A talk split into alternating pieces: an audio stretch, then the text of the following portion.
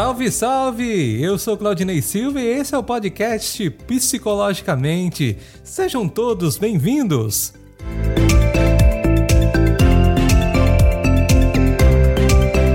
Que alegria! Mais uma vez estamos aqui conversando sobre psicologia e hoje iremos falar sobre os lutos de nossa vida, pois creio que todos nós já sofremos algum tipo de perda, não é mesmo? Eu já sofri várias e se você também sofreu, compartilhe conosco sua experiência lá no Instagram, podcast Psicologicamente.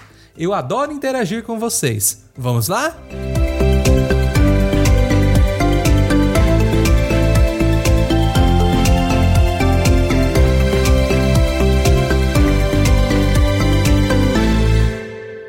Durante toda a nossa vida, é muito comum sofrermos diversas perdas são entes queridos que falecem, relacionamentos que se desfazem, objetos que se perdem, amizades desfeitas.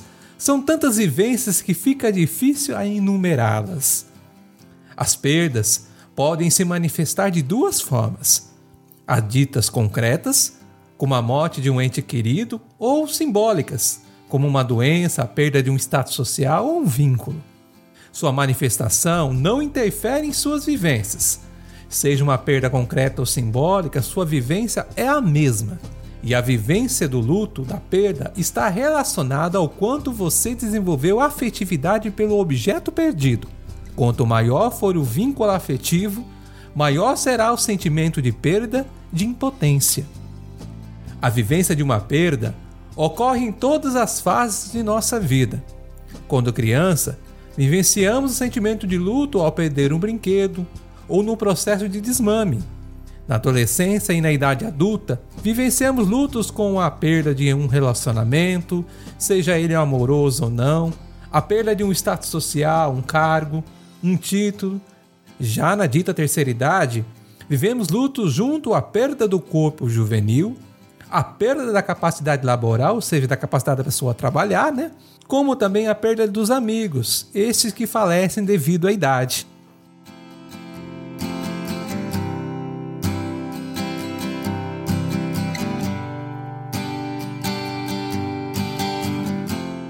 A psiquiatra suíça Elisabeth Kubler-Ross, em seu livro Sobre a Morte e o Morrer, descreve que em um primeiro momento tendemos em ficar chocados com a realidade. Então dizemos: como é possível que isso tenha acontecido? É quando a nossa mente entra em um processo investigatório para entender como aquele fato aconteceu. Perguntas do tipo como, por quê, quando são formuladas em nossa mente e cada vez que uma delas é respondida, aí vai para a próxima. A reação das pessoas a essas respostas é o que nós chamamos de fase. E Kubler-Ross descreve a existência de cinco fases: a negação, raiva, depressão, negociação e aceitação.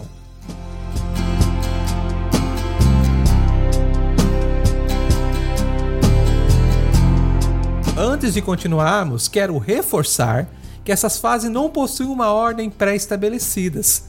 Elas podem manifestar de várias formas. Uma pessoa pode iniciar o processo pela raiva, ou pela negociação, ou simplesmente pela aceitação. A ordem está estritamente relacionado à forma como encaramos nossa vida. Vamos começar com a negação.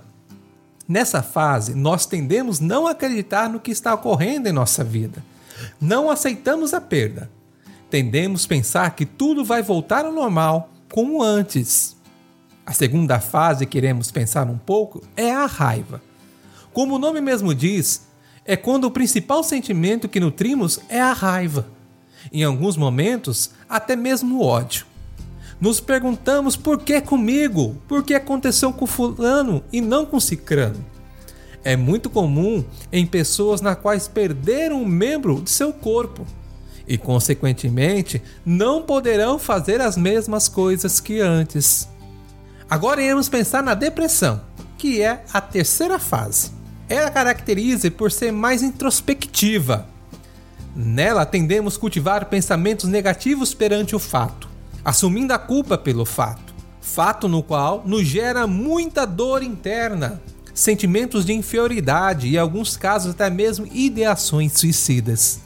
A quarta fase é a negociação ou barganha. Nessa fase tendemos a fazer algo para que a perda seja revertida. Eu costumo chamar essa fase de momento de fé, pois muitos de nós tendemos recorrer ao sobrenatural, onde estabelecemos um pacto com o sobrenatural. Se este fizer o seu pedido, você vai fazer algo em troca, ou seja, você vai fazer uma troca, uma barganha. A quinta e última fase é a aceitação. Nessa fase, nós aceitamos o luto, a perda.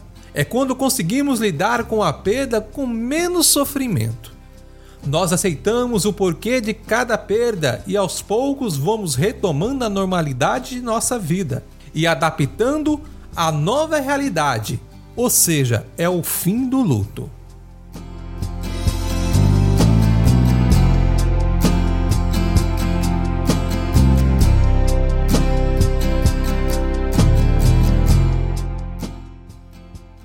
Pensamos nos efeitos do luto em nossa vida, esses podem ser bem abrangentes, pois apesar deles ser um fenômeno subjetivo, eles agem sobre praticamente todos os aspectos de nossa vida. Agem nas nossas relações sociais, na nossa forma de alimentar-se, de dormir, nos nossos sentimentos e até mesmo no nosso sistema imunológico. Sim, esse em alguns casos fica fragilizado, aumentando a possibilidade de contrairmos doenças. Nós, enlutados, colocamos toda a nossa energia no bem perdido acabamos perdendo a capacidade de ver a realidade no qual estamos vivendo. Não vemos as pessoas que estão nos ajudando, as coisas boas que temos em nossa vida. Tudo resume-se à perda, ao luto no qual estamos vivendo. Neste momento, nossa vida fica cercada por sentimentos no quais não possuímos nenhum controle. Surgem do nada sentimentos de medo, de culpa, raiva entre tantos outros, assim como a psiquiatra Kubler-Roxon descreveu nas fases do luto. Outro fato relevante quanto aos efeitos do luto em nossa vida é que esses são vividos de forma bem diferentes, já que podemos ter duas posições perante ele. A primeira consiste na posição de enfrentamento. Aceitamos o luto, a dor que estamos vivendo e compreendemos que tudo o que está ocorrendo é inevitável.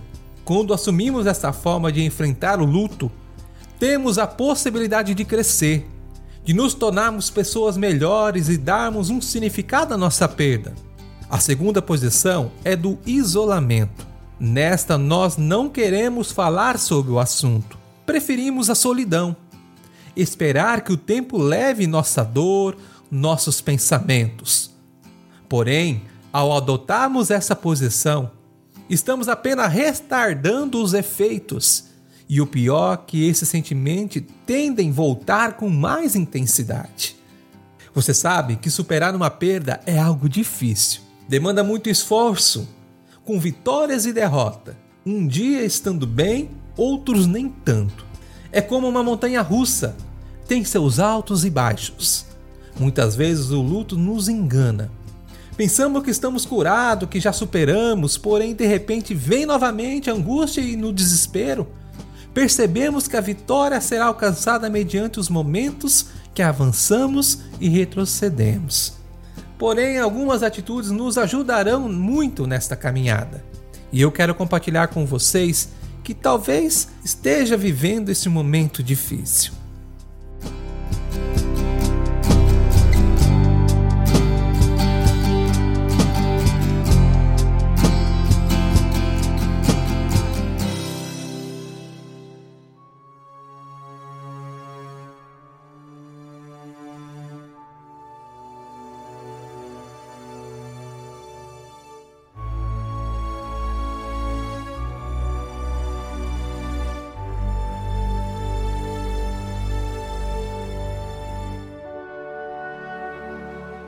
A primeira coisa que temos que ter consciência é que cada pessoa tem o seu tempo.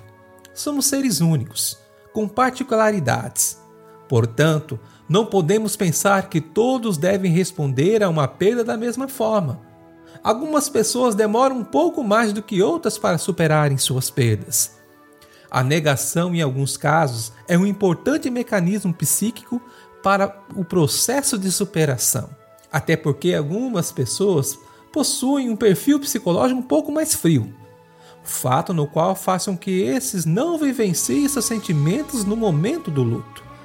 Esses são vividos em um momento muito posterior, e algumas vezes após anos. Esses comportamentos é muito comum em crianças e adolescentes. Portanto, não tome uma postura de brigar com seus sentimentos e emoções, se questionando o porquê você está vivendo ou não algo. Não existe um modelo de vivência do luto. Simplesmente viva o momento no qual você está passando, sem criar nenhum tipo de resistência.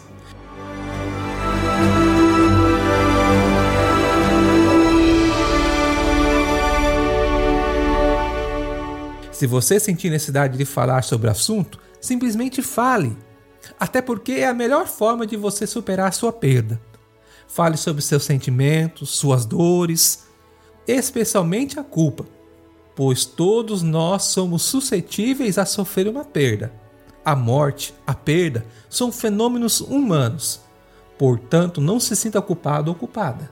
E se você me permitir dar um conselho, não fuja dos seus martírios pois o caminho para superar suas dores é justamente pela dor. E nós, os profissionais da psicologia, estamos aqui prontos para lhe ajudar a dar um novo significado à sua perda, à sua dor. A psicoterapia mostra-se como um importante mecanismo de superação a tais vivências. E lembra-se de algo que eu aprendi com uma pessoa muito importante para mim, meu finado pai, o seu João, que mesmo sem ter estudo era um profundo conhecedor da arte da vida ele me dizia: O amor que nós damos nunca é perdido. Lembra-se disto.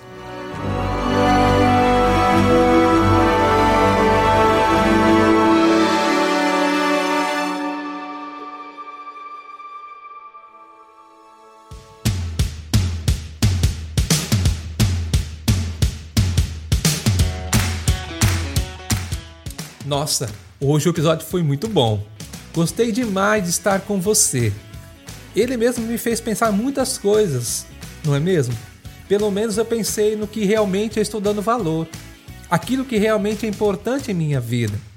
Ainda mais nesse tempo tão incerto que estamos vivendo, não é mesmo? E antes de tudo, eu quero agradecer você que tem nos acompanhado. E você que tem nos dado uma força, o pessoal lá do Ufologia de Quintal, né? O Dudu, o Cleito, o Ozzy, o Evandro.